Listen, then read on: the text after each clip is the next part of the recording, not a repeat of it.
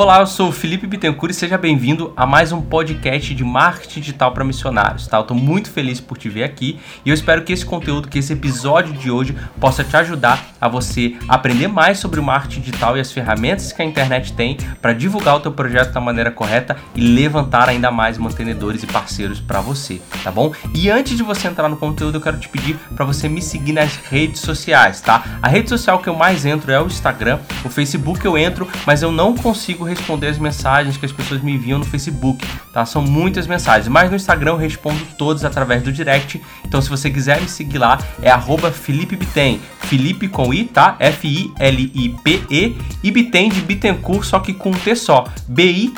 B-I-T-E-N. Felipe Bitem. Arroba Felipe Bitem. Me segue lá no Instagram, que é onde eu mais divulgo conteúdo, tenho postado foto e você pode acompanhar os bastidores aí do que eu tenho feito durante o meu dia a dia. E principalmente se quiser me perguntar alguma coisa, por lá é o melhor canal, tá bom? enquanto você tá ouvindo esse episódio, eu quero te fazer um pedido, tá? Para você tirar print do seu celular e postar no seu stories lá no Instagram e me marcar tá? Porque aí você vai marcar e eu vou repostar esse seu stories para que aí as pessoas possam estar tá vendo que você está acompanhando aí o MDM e a gente possa estar tá divulgando realmente esse conteúdo para mais pessoas, para mais missionários e missionárias, eles possam também estar tá transformando a maneira como eles se comunicam, tá? Isso é um pedido que eu faço para você. Se você puder fazer isso, vai ser muito legal para a gente aumentar aí a nossa comunidade e mais pessoas possam acompanhar e caminhar junto com a gente. Então espero que você goste aí desse programa e vamos lá.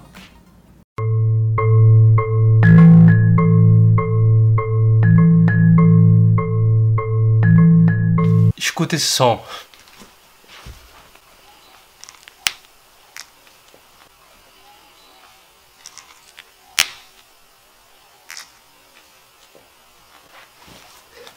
Esse é o som do meu joelho depois de nove meses no Nepal. É, foram nove meses que eu passei no Nepal no ano de 2015 e eu comprei algumas coisas lá. Ó, essa é a bandeira do Nepal. Algum pulseira monge que eu comprei, pulseira Nepal Brasil.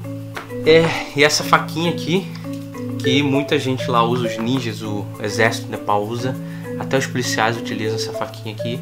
São várias coisas que eu comprei no período que eu passei lá, de nove meses em 2015. Aqui ó, é assim que a faquinha tem que ficar, ó. Vai ficar bonitinho, ó. E o meu joelho ficou assim porque o Nepal ele é basicamente por montanhas, ele é feito de montanhas, 90, 80% do Nepal é só montanhas e a maior parte da população vive nessas montanhas. Então eu subia e descia montanha diversas, diversas vezes.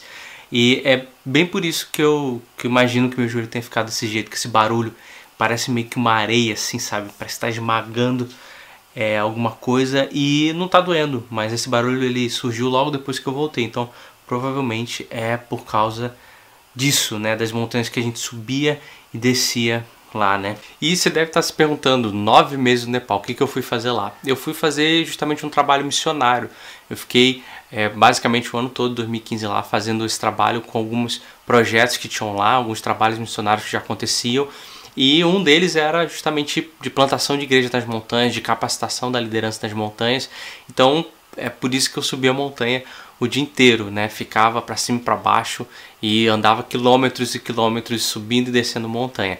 E a gente passou por um período lá que teve até um terremoto, talvez você lembra, no, é, no próprio ano de 2015, mas em, em 25 de abril teve o terremoto lá e a gente tava lá e foi um período assim, é, cara,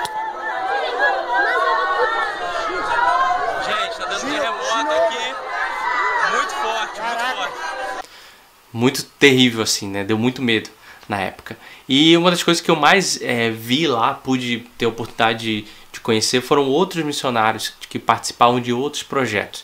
E teve uma coisa em comum que eu vi assim que todos os missionários eles trabalhavam muito bem, que era o que ajudavam eles a manterem os projetos lá, a levantar recursos.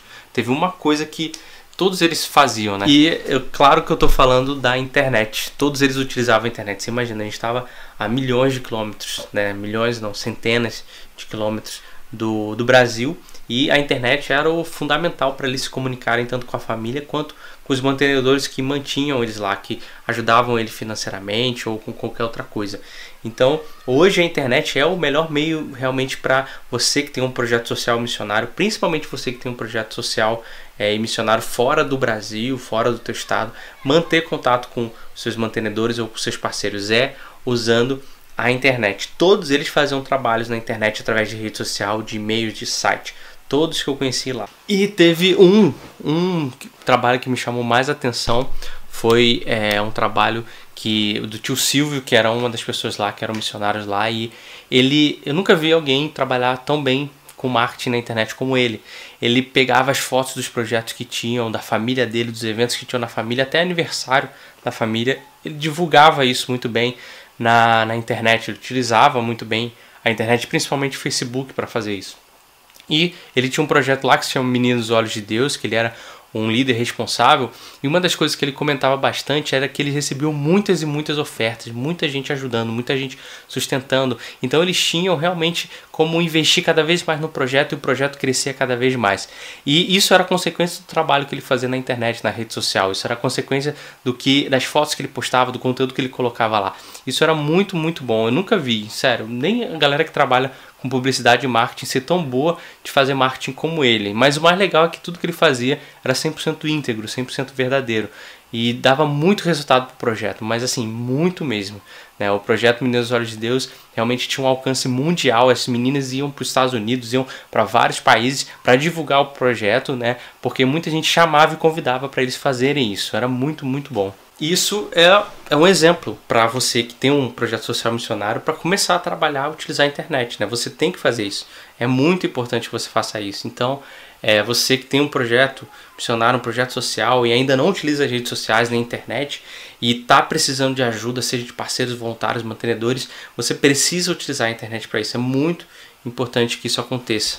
Muito mesmo. E, bom, foram nove meses lá, então uma das coisas que mais sinto falta é do Nepal, né? Te tenho muita saudade de tudo lá que a gente fez, de todos os trabalhos que a gente desenvolveu, de todas as pessoas que a gente encontrou lá naquele lugar. Sinto muita, muita saudade. Mas, eu, enquanto eu tô aqui, eu tô tentando ao máximo ajudar o conhecimento que eu tô adquirindo de marketing digital para as pessoas que estão no campo, para as pessoas que estão trabalhando, para as pessoas que estão como missionários, realmente voluntários aí nos projetos. Então, eu espero que você siga essa dica aí para você poder realmente divulgar o teu projeto de uma maneira muito bacana e ter resultados, tá bom?